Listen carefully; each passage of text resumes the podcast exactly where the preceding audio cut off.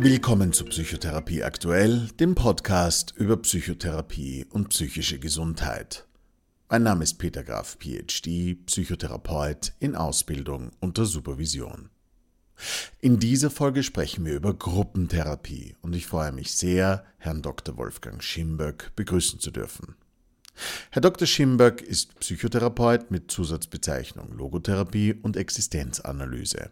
Er ist Präsidiumsmitglied beim österreichischen Bundesverband für Psychotherapie und arbeitet in freier Praxis in Linz und im 7. Wiener Gemeindebezirk. Herzlich willkommen, Herr Dr. Schimböck. Ja, sehr vielen Dank äh, für die Einladung. Was ist Gruppentherapie? Die Gruppentherapie ist ein ganz besonderes Setting der Psychotherapie. Psychotherapie ist ein gesetzlich geregeltes Heilverfahren bei psychischen Erkrankungen. Und die Gruppentherapie äh, wird eben, wie der Name schon sagt, mit einer größeren Anzahl von Patientinnen und Patienten durchgeführt. Die kleinste Gruppe ist die Paartherapie, also mit äh, zwei Menschen. Und in der üblichen äh, Form wird Gruppentherapie mit etwa sechs bis zwölf Klientinnen und Klienten durchgeführt. Ziel der Gruppentherapie ist es in der Regel, Patientinnen und Patienten bei ihrer Erkrankung, bei deren Fortschreiten zu stabilisieren. Aber natürlich äh, wird das Therapieziel in der Regel die Heilung sein. Was unterscheidet Gruppentherapie von Psychotherapie im Einzelsetting?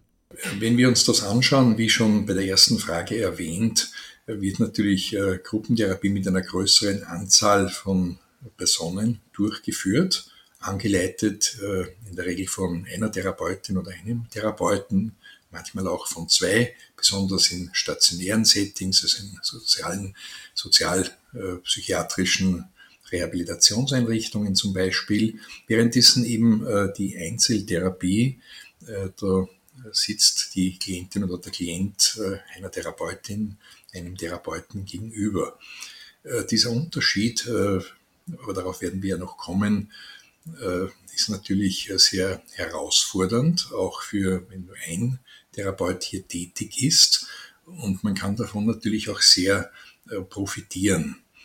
Ein wesentlicher Unterschied äh, ist natürlich, dass äh, in der Einzeltherapie ja ein sehr persönlicher Kontext besteht zwischen dem Behandler, der Behandlerin und der Klientin, dem Klienten. Währenddessen natürlich in der Gruppe eine eigene Dynamik entsteht, aber darauf werden wir sicherlich noch kommen. Wann ist Gruppentherapie indiziert? Äh, Gruppentherapie ist eigentlich bei sehr vielen äh, psychischen Krankheitsbildern äh, möglich und indiziert.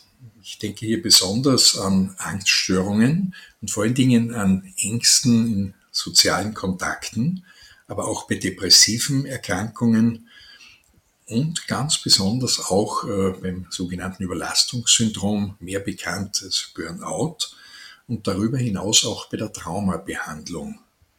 Es kann natürlich auch sein, dass äh, in verschiedenen äh, Suchtbereichen äh, die Gruppentherapie sehr hilfreich sein kann.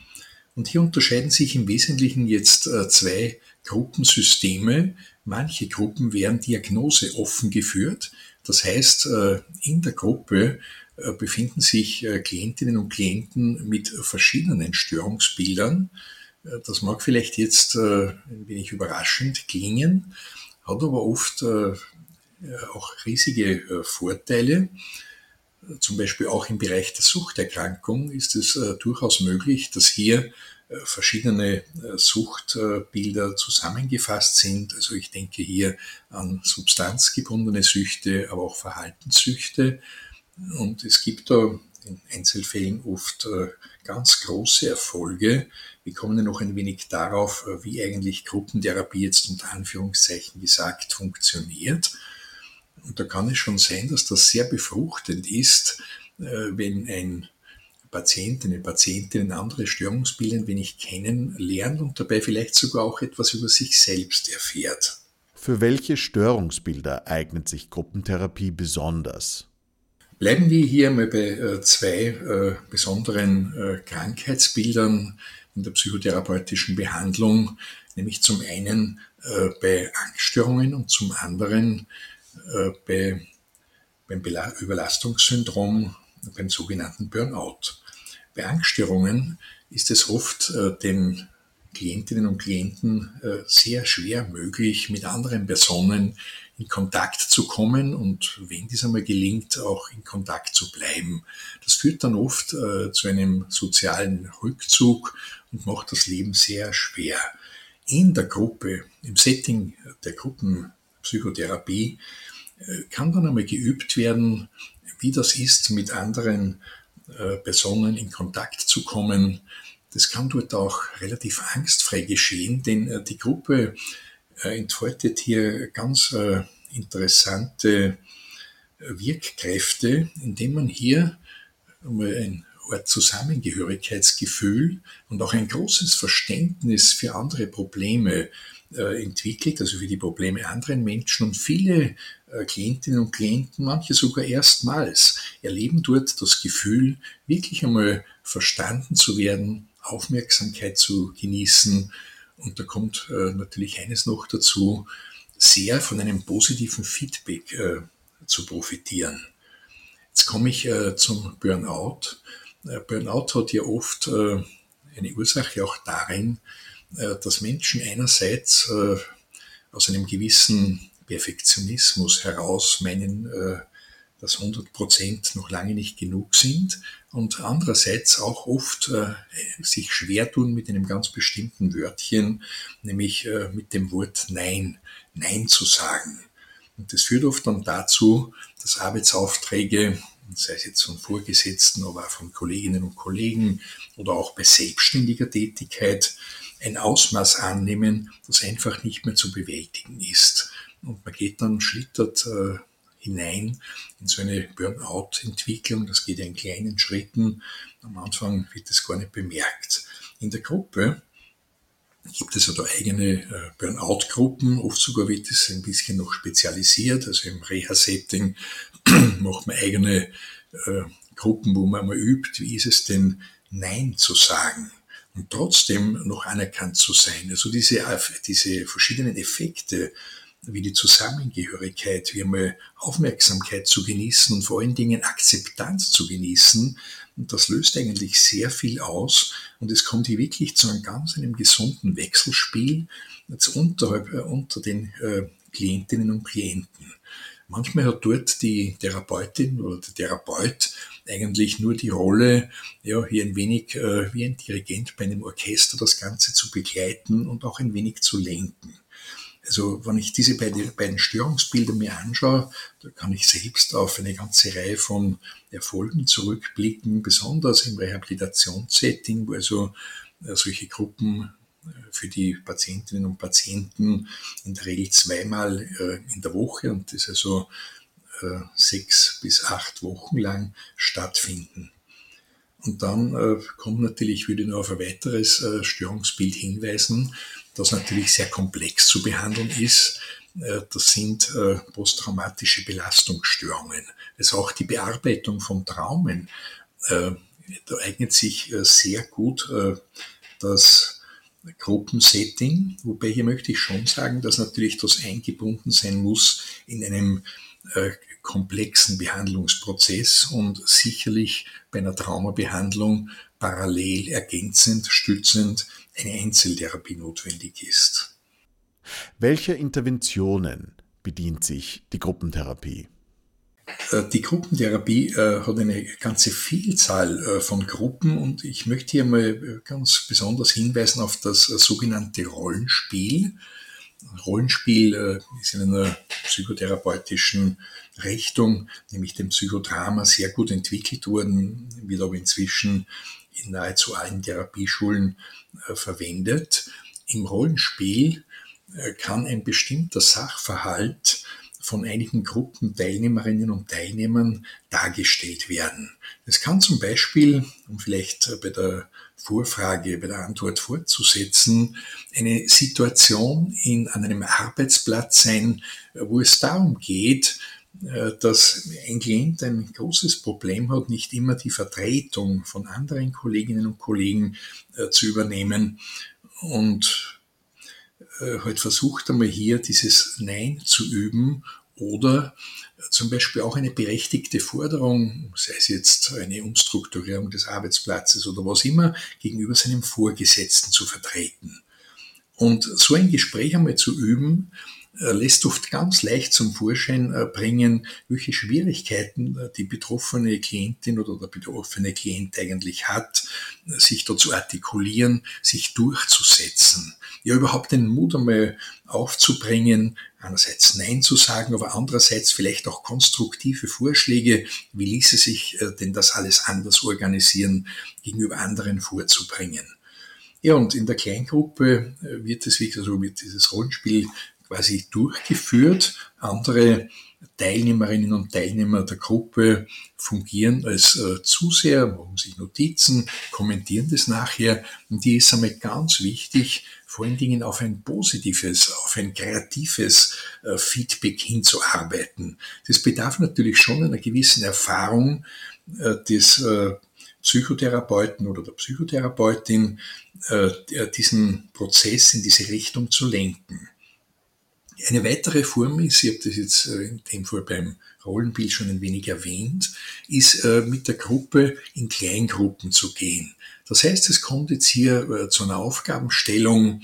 Ich bringe auch hier wieder gerne ein praktisches Beispiel, um das ein bisschen besser zu illustrieren. Das heißt, die Gruppe hat die Aufgabenstellung, beschreiben Sie mal ganz ausführlich ein sehr positives Ereignis in Ihrem Leben, was hat zu diesem, und dann vielleicht ergänzend noch, was hat zu diesem Ereignis geführt? Ja, und wie ist Ihnen dann damit gegangen und welche Auswirkungen hat das auf Ihr Leben gehabt? Sie werden vielleicht schon erahnen, äh, dass das natürlich äh, den Hintergrund hat, äh, den Menschen einmal ganz bewusst darauf hinzulenken, positive Dinge bewusst wahrzunehmen, sich auch in Erinnerung zu rufen und die auch wieder abrufbar zu machen. Dann wird zum Beispiel eine Gruppe, die aus zwölf Personen besteht, auf vier Kleingruppen geteilt, also jeweils drei. Und in dieser Kleingruppe werden also diese Beispiele äh, präsentiert, erarbeitet. Man kann das zum Beispiel auch mit, äh, mit Zeichnungen oder ähnlichen Dingen oder vielleicht auch mit irgendeinem ganz bestimmten Gegenstand dort präsentieren. Und in der Gesamtgruppe werden dann diese positiven Erlebnisse, das kann zum Beispiel auch mit kleinen Plakaten erfolgen und dergleichen mehr. Also jedes Gruppenmitglied bekommt ein Flipchart-Papier, macht es dann in der Gruppe und um das ein bisschen bunter zu machen und jenen, die das erarbeitet haben, auch die Möglichkeit zu geben, das einmal auf sich wirken zu lassen, kommst du jetzt zu einem kleinen Rollentausch, also ein anderes Gruppenmitglied aus der Kleingruppe präsentiert äh, das schöne Erlebnis seines Gegenübers. Also solche Präsentationen und äh, selbst mal auf sich wirken zu lassen, wie werde ich denn, wie werden de, wird denn mein Leben, mein Agieren, meine Geschichte, in dem Fall ist es natürlich nur ein Ausschnitt, wie wird denn das von einem Gegenüber gesehen? Und es ist leider in unserer Gesellschaft so, wir erleben das auch in den sozialen Medien, dass ja oft nur die schlechte Botschaft eine gute Botschaft ist. Wir stellen das hier quasi auf den Kopf, drehen das um und immer sagen, wenn so eine Therapiestunde vorbei ist und man schaut ein wenig in die Gesichter der Teilnehmerinnen und Teilnehmer, dann sieht man eigentlich sehr viele glückliche äh, Gesichtsausdrücke. Ja, und es ist natürlich äh, oft auch so, dass sich, wenn das mit einem Plakat gemacht wird, viele das sogar mitnehmen. Also, aber, und das sogar im doppelten Sinn. Und jetzt äh, möchte ich nur ein konkretes Beispiel dazu bringen. Äh, die wurde von, von der bedeutenden Schülerin äh, von Viktor Frankl äh, mehr oder minder kreiert. Es ist, ist die sogenannte geleitete Autobiografie, die wird dort auch in der Ausbildung verwendet.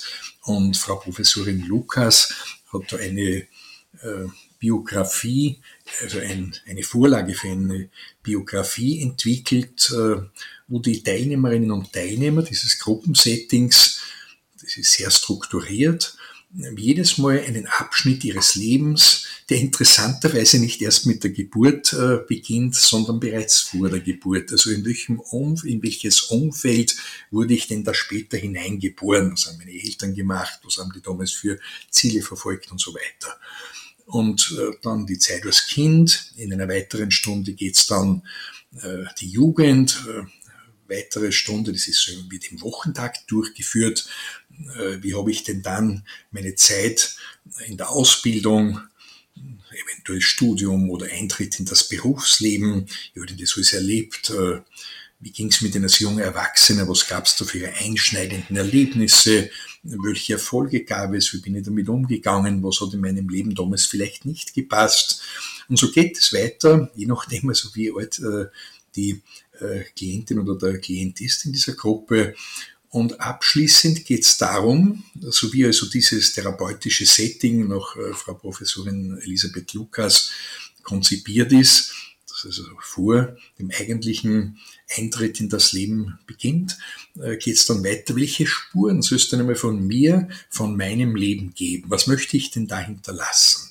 Also eine sehr runde Geschichte und viele Menschen sagen, ja, ich habe eigentlich das erste Mal gesehen, was ich da für einen spannenden Lebensweg nicht nur gehabt habe, was ich auch bewältigt habe.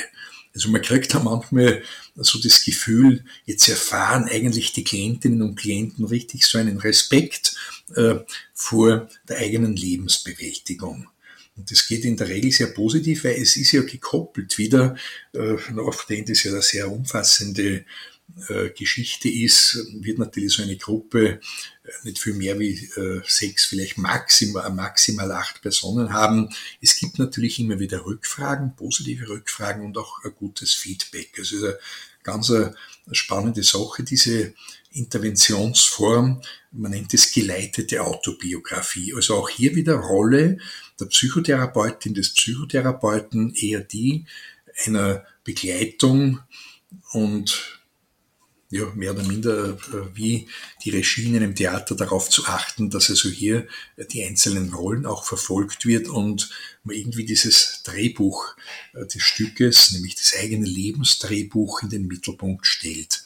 Sehr fordernd, so eine geleitete Autobiografie, auch sehr strukturiert, aber wenn es richtig durchgeführt wird, sehr erfolgversprechend.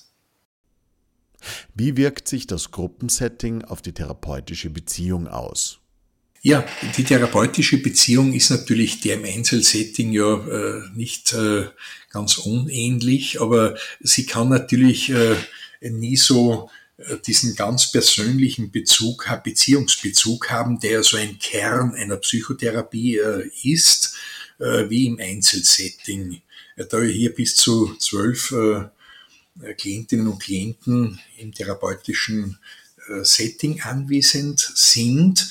Es hat sich daher schon erwiesen, äh, dass die Psychotherapie ein, äh, äh, an und für sich, wenn ein, ein Gruppensetting besteht, noch äh, irgendwie effizienter gestaltet werden kann, wenn parallel dazu auch, besonders in vielleicht gelegentlich schwierigen Situationen, das kann sich ja auch in einer Gruppe ergeben, wenn es ergänzend dazu eine Einzeltherapie gibt. Und da gibt es eigentlich äh, zwei äh, verschiedene Auffassungen, diese Einzeltherapie parallel oder nur bei besonderen Anlässen, also parallel zur Gruppe, äh, sollte vom selben, selben Therapeuten, der, der Therapeutin gemacht werden, wie in der Gruppe. Es gibt aber auch eine andere Meinung, dass es ganz gut ist, wenn die Reflexion der Gruppe bei einer anderen Therapeutin oder bei einem anderen Therapeuten, also in der Gruppe stattfinden sollte. Generell ist es so, dass natürlich auch hier, wenn ich so das ein bisschen nach Rogers mir anschaue, das ganz wichtig ist, dass äh, vom Therapeuten auch in der Gruppe ein sehr empathisches, ein echtes äh, Verhältnis, also man sich sozusagen in einer gewissen Wahrheit gegenübertritt und Kongruenz besteht. Also dass hier äh, der Patient sich gut aufgehoben fühlt, äh, dass er hier wirklich, dass ihm empathisch begegnet wird und dass sich äh, die Patientinnen und Patienten in der Gruppe durch das Agieren der Psychotherapeuten, des Psychotherapeuten einfach gut aufgehoben fühlt und auch äh, geschützt, wenn man so will. Ne? Das sind ja dort sehr unterschiedliche Persönlichkeiten.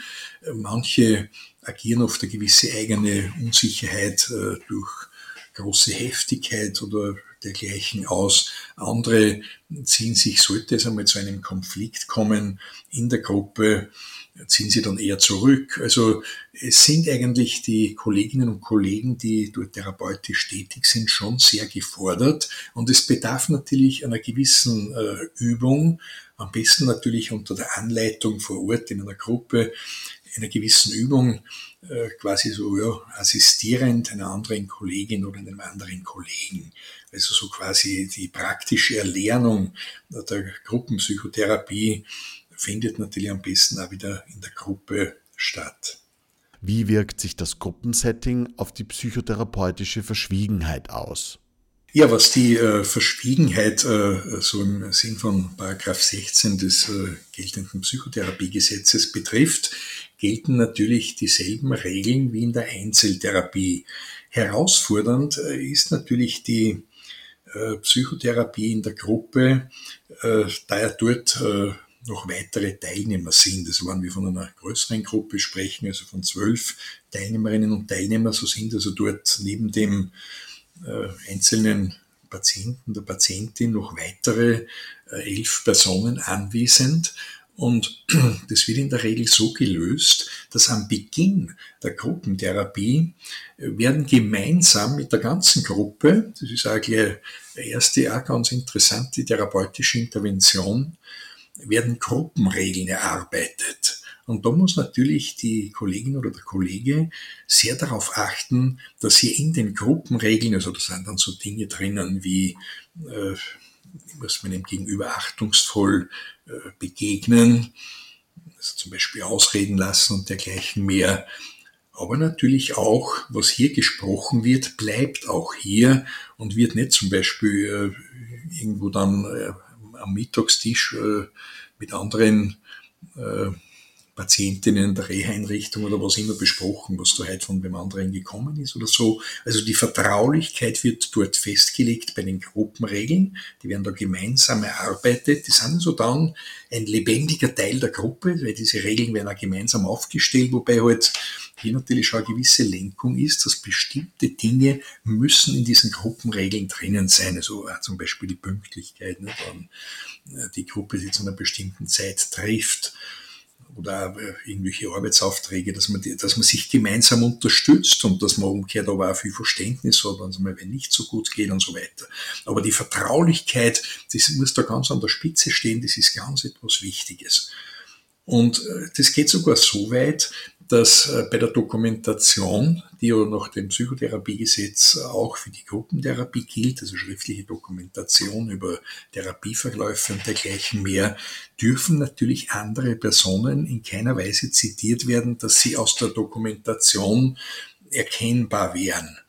Denn die Dokumentation, äh, also jeder Teilnehmer an einer Psychotherapie, jeder Klient, jede Patientin hat ja gesetzlich ein Anrecht, dass sie sagt, ich möchte äh, eine Kopie meiner Dokument der Dokumentation meiner Psychotherapie haben. Ne?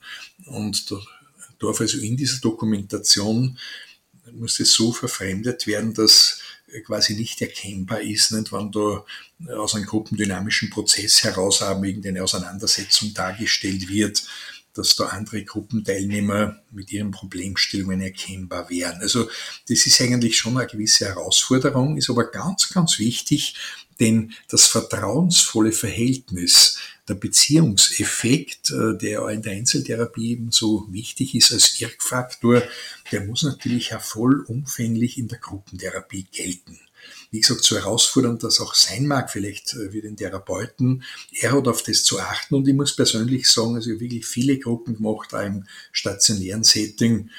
Ich kann mich eigentlich nicht erinnern, dass mir da ein Fall bekannt geworden ist, wo ein Gruppenmitglied äh, quasi diese Verschwiegenheit durchbrochen hat und schon gar nicht äh, eine Psychotherapeutin oder Psychotherapeut. Zusammenfassend, die Vertraulichkeit in der Psychotherapie ist sehr streng geregelt sie unterliegt einer ganz strengen gesetzlichen Regelung, also auch gegenüber äh, Kostenträgern. Das ist ganz wichtig. Unterscheidet da die Psychotherapie von anderen Gesundheitsberufen oft, wenn es also um Abrechnungen geht oder dergleichen mehr. Es ist also hier äh, auf jeden Fall die Vertraulichkeit äh, sicherzustellen. Was müssen PsychotherapeutInnen bei der Arbeit im Gruppensetting besonders beachten? Lassen Sie mich das am besten äh, vergleichen mit, ich vergleiche überhaupt die Tätigkeit äh, der Psychotherapeutin und der Psychotherapeuten sehr gerne mit der eines Bergführers. Weil diese Frage, die Sie stellen, die kommt ja oft von Klientinnen und Klienten oder von Interessentinnen, äh, Interessenten für Psychotherapie. Äh, und wenn Sie jetzt schauen am Berg, was ist denn da ganz wichtig? Äh, Sie leiten hier eine Gruppe, sagen wir jetzt mal mit acht Personen an, die da eine herausfordernde Bergwanderung machen, also wo Teile bereits schon mit Seilen abgesichert sind oder was immer. Äh, jetzt ist die Frage, wie lege ich das an, äh, diesen Marsch auf den Berg, wenn man so will, an was oder, oder an wen besser gesagt orientiere ich mich da? Was muss ich da berücksichtigen, äh, wie der Kern der Frage ist? Ich muss mich eigentlich an dem orientieren, der vielleicht äh, ja nicht das Tempo der anderen halten kann. Also wenn ich jetzt so sage, der Ausdruck fällt mir zwar irgendwie schwer jetzt, aber der da eher schwächer ist. Ne? Ich kann nicht sagen, aha, das sind jetzt acht Leute und da schaue ich mir jetzt an, wer ist denn da so quasi im Mittelfeld, ne? der Durchschnitt, wie man sagt. Ne? Dann wird nämlich nur der, und die, was halt noch besser sind, die werden es schaffen. Nicht? Und die, die unterhalb des Durchschnittes sind, das war dann eben bekanntlich die Hälfte, wenn man das so ausrechnet, ne, Durchschnitt, die könnten eigentlich nicht mit. Und jetzt werden manche sagen, naja, diese Bergwanderung, die wird aber fad werden, nicht, für, das, für die obere Hälfte. Nicht? Der, was da in der Mittelfeld genau noch ist, im Durchschnitt, nicht? der den Durchschnitt äh, repräsentiert, der wird da gerade noch mitkommen, nicht? aber die anderen lassen wir hinten. Und genau das ist interessanterweise in der Gruppentherapie eigentlich fast nie der Fall, weil in der Gruppentherapie, und das ist jetzt eine Riesenstärke von der Gruppentherapie, kommt äh, ein sozialer Effekt, nicht? aber eben nicht wie bei den, Sozial bei den sozialen Medien, wo manchmal Menschen einfach hinweggefegt oder weggewischt oder was weiß ich werden, sondern man entdeckt dort eigentlich, wie wichtig das ist, andere Menschen zu unterstützen und kommt auf einmal drauf, dass ein Mensch, der in einem bestimmten Bereich vielleicht gar nicht so glanzvoll ist wie man selbst, dass der ganz was anderes kann. Und äh, ich erzähle auch immer gern, wenn manche sagen, naja, ich verstehe das nicht ganz, was, was heißt das? Ich erzähle gerne ein Beispiel aus einer Gruppe, das sich vor Jahren äh, ereignet hat.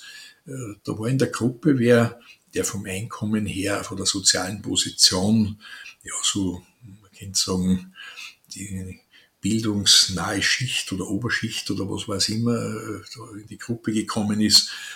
Und der hat da so rundherum geschaut und da gab es also ein gewisses soziales Gefälle. Und er hat da irgendwie am Rand einmal erzählt, ja, er hat so ganz tolle Autos nicht? und die, die so restaurieren, das ist immer sehr schwierig, nicht? weil äh, diese Arbeiten, die kann nicht niemand mehr. Und in der Gruppe gab es auch einen Autospengler. Ne? Und dann hat der äh, gesagt, naja, am Anfang hat sich da jeder ein bisschen vorgestellt in der Gruppe.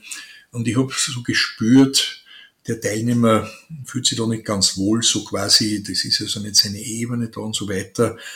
Und ich habe dann damals als Therapeut sehr prompt, also sehr schnell da eingegriffen und habe gesagt, naja, welche Hobbys und so. Und kurz ist nur mal das gefallen mit diese Oldtimer. Und dann habe ich gesagt, na, das ist ja wunderbar, da überspringen wir jetzt gleich mal die drei nächsten, wir kommen auf die wieder zurück, weil da haben wir jetzt wen, der vielleicht dazu etwas sagen kann, das ganz schwer ist äh, für diese Oldtimer, wenn zu finden, wenn es da mal einen Blechschaden gibt und so. Und der ist ja Autospengler, das war schon bisschen älterer Herr, also der hat das wirklich noch äh, von der Picke auf äh, gelernt, wie also Teile auch noch irgendwie repariert wurden und nicht nur ausgetauscht. Und dann hat der so erzählt und auf einmal habe ich ein Glänzen in den Augen gesehen, äh, bei dem mit dem Oldtimer und dann war Pause. Und in der Pause, das ist ja ganz spannend, da ist ja meistens so, dass eigentlich oft mindestens so viel passiert wie in der laufenden Gruppenstunde. Nämlich dort entstehen dann so spontane Kleinstkleingruppen. Nicht? Und da hat sich der sofort mit dem Spengler unterhalten und so weiter. Und ich mache jetzt einen, einen Sprung da, um es nicht äh, zu lange auszuweiten. Es hat dann nur so eine Begegnung am Rande zwischen dem einen Klienten und einer anderen Teilnehmerin äh, gegeben, weil da ist, ist irgendwie um, um die Wäsche gegangen und so und, und die äh, war in einer Putzerei und so und dem haben seine Gräben nie passt, wie ihm diese Haushälterin bügelt und so, das hat er dann dort da erfahren. Und dann hat sich der zu Wort gemeldet. Ich glaube, das war so ungefähr in der Mitte dieses ganzen sechswöchigen Rehabilitationsprozesses und hat gesagt, na ja, das ist ganz interessant. Ähm, ich habe hier eigentlich äh, sehr viel gelernt, mehr wie auf manchen Management-Lehrgang, nämlich äh, wie, wie stark eigentlich so eine Gruppe sein kann. Und was ich hier mitnehme, das ist, dass hier ganz tolle Menschen sind, die jeder auf seinem Platz eigentlich einen super Job machen. Und ich muss jetzt sehr, sagt er, mich fast entschuldigen, nicht? ich war am Anfang nahe dran, hier wegzugehen, weil ich mir gedacht habe, das ist ja gar nicht mein Niveau da. Und ich möchte sagen, ich habe hier etwas ganz anderes kennengelernt, nämlich ein menschliches Niveau. Also ein Niveau des Zusammenhaltes, der gegenseitigen Unterstützung, des Miteinanders. Und ich muss sagen, wenn wir so weit kommen, dann würde ich mal sagen, therapeutisches Ziel der Gruppe erreicht. Also das ist äh, unglaublich toll. Und daher würde ich sagen, therapeutische Beziehung greift man fast zu kurz und mich diese Antwort vielleicht mit anschließen. Ich erkläre immer am Anfang der Gruppe, ihr habt jetzt hier einen Riesenplus, wenn ihr hier zwölf seid, äh, dann habt ihr vielleicht mich jetzt da, als mehr oder minder guten oder schlechten oder mittelmäßigen Therapeuten, ihr habt aber noch was. Ihr habt noch einmal elf Therapeutinnen und Therapeuten hier, eure Kolleginnen und Kollegen. Und ich werde sehen, was man von denen alles lernen kann und jeder von euch äh, birgt eine Vielzahl von Möglichkeiten, äh, die Kindkertherapierichtung erfinden, ne? indem man hier Erfahrungen aus seinem Leben, positive, auch negative Bewältigungserfahrungen hereinbringt. Und so viel, wie wir hier voneinander lernen können, auch ich als Therapeut von euch, ne, das wäre fast sonst nirgends schaffen. Ne? Und wir haben jetzt dazu viel Zeit und das sollten wir nutzen. Also das vielleicht zum Thema Beziehung, therapeutische Beziehung im Gruppensetting heißt nicht nur Klient, Psychotherapeut, da sind noch die anderen im Spiel und die agieren dort auch, ich würde gar nicht sagen so amateurhaft, dem aus dem ganzen Ernst äh, ihres bisherigen Lebensverlaufes heraus und dem allem, was sie hier einbringen. Was hat Sie persönlich dazu bewogen, im Gruppensetting zu arbeiten? Ja, persönlich äh, hat mich dazu eigentlich einmal, äh, muss ich jetzt ganz äh, unromantisch sagen, äh, die Notwendigkeit äh, mal bewogen, äh, dass äh, im, im stationären Bereich eigentlich äh, vorgegeben war, vorgegeben ist. Ne? Dort natürlich schon sehr, äh, wenn man so will, äh, psychodidaktischen Gründen und auch die vielen Möglichkeiten. Ne? Es ist ja im stationären Bereich auch ganz wichtig, aber natürlich auch im Niedergelassenen in der Gruppe, psychoedukative Elemente hier einzubauen, denn nur wenn ich das Verständnis der Patientinnen und Patienten habe für das, äh, was eigentlich sein Problem ist nicht? und welche Lösungsansätze da überhaupt vorhanden sind, äh, kann ich hier erfolgreich agieren. Das war so ähnlich, wenn ich losfahre. Früher hat man gesagt, äh, wenn ich keine Landkarten habe, werde ich mir schwer tun, ich werde an jeder Ecke stehen bleiben müssen, irgendwen fragen, wo es lang geht. Jetzt ist das Gleichnis hinkt natürlich inzwischen. Die meisten haben zumindest am Handy ein Navigationsgerät oder eine Navigations-App installiert. Aber ich muss sagen, dann hat mir das eigentlich, die Begeisterung kam aus dem Tun heraus ich habe das gespürt, äh, wie es dann nicht nur unter die Klienten, sondern auch zwischen mir als Psychotherapeut und den Klientinnen und Klienten zu einer ganz spannenden Interaktion kommt, äh, wo viel mehr möglich ist. Da entsteht ja ein ganzes Netz von Möglichkeiten. Äh, und das hat mich eigentlich begeistert und ich war damals angestellt auch noch zusätzlich also zur, zur stationären Einrichtung äh, in einer Ambulanz, wo also Menschen hingekommen sind, die Kassenpsychotherapie äh, dort haben wollten, also beziehungsweise überwiesen wurden, von ihren Ärzten zugewiesen wurden und habe dort eigentlich begonnen, auch mit der Gruppenpsychotherapie, sehr natürlich zur Freude des Kostenträgers, weil die haben sich dann ausgerechnet, wenn da zehn Leute da sind, das kommt viel günstiger und so weiter. Es hat allerdings nicht einmal einen Raum gegeben. Ich habe dann eine, eine Rumpelkammer, wie man sagt, also einen Abstellraum, der sehr groß war. Äh, den habe ich dann mehr oder minder äh, ausgeräumt mit dem Hausmeister nicht? und habe damals bei bei einer Möbelfirma, bei einer großen, äh, im Abverkauf äh, zwölf Sesseln äh, gekauft. Ja, und habe dann sehr rasch dort begonnen. Und, und ich muss sagen, dem sind dort auch Kolleginnen und Kollegen gefolgt. Und das ist ganz spannend, äh, weil die Gruppenpsychotherapie eigentlich äh, eine Möglichkeit ist, auch für alle äh, verschiedenen Gruppentherapie, äh, also Richtungen sich hier zu etablieren. Ich habe heute schon erwähnt, zum Beispiel Psychodrama für das Rollenspiel, aber auch die klientenzentrierte Psychotherapie die den Menschen mit so viel Empathie begegnet, genauso wie die noch Frankl von Frau Professorin Lukas entwickelte geleitete Autobiografie, und äh, dann natürlich auch die analytischen Verfahren. Ne? Auch analytische Gruppen eignen sich sehr, denn in der analytischen Gruppe äh, schaue ich einmal so auf meine Entwicklung und auf den ganzen Beziehungskontext. Und da mache ich den Sprung jetzt dann nur zur letzten oder vorletzten Richtung, äh, die sich da so eignet, äh, natürlich die systemische Psychotherapie. Wie bin ich denn im Leben eigentlich aufgestellt? Ich kann das dort mit anderen Gruppenteilnehmern äh, darstellen. In welchem Beziehungskontext bewege ich mich? Wie geht's mir damit? Was tut mir da gut, was nicht? Was ist da noch zu klären? Da können mir andere dabei oft helfen in der Gruppe. Die schauen dann ein bisschen kritisch drauf. Ich kann also Rollenspiele inszenieren. Da bedarf es natürlich eines großen Erfahrungsschatzes und Wissens, äh, des Therapeuten. Und dann gibt's natürlich auch äh, verhaltenstherapeutisch angelegte Gruppen, die natürlich auch große Erfolge haben, auch im Suchtbereich, ne, wo es auch darum geht, nicht, wie äh, kann ich eigentlich äh, meine ganze Einstellung äh, zu irgendeinem Handlungsmuster verändern und damit auch schlussendlich das Handlungsmuster.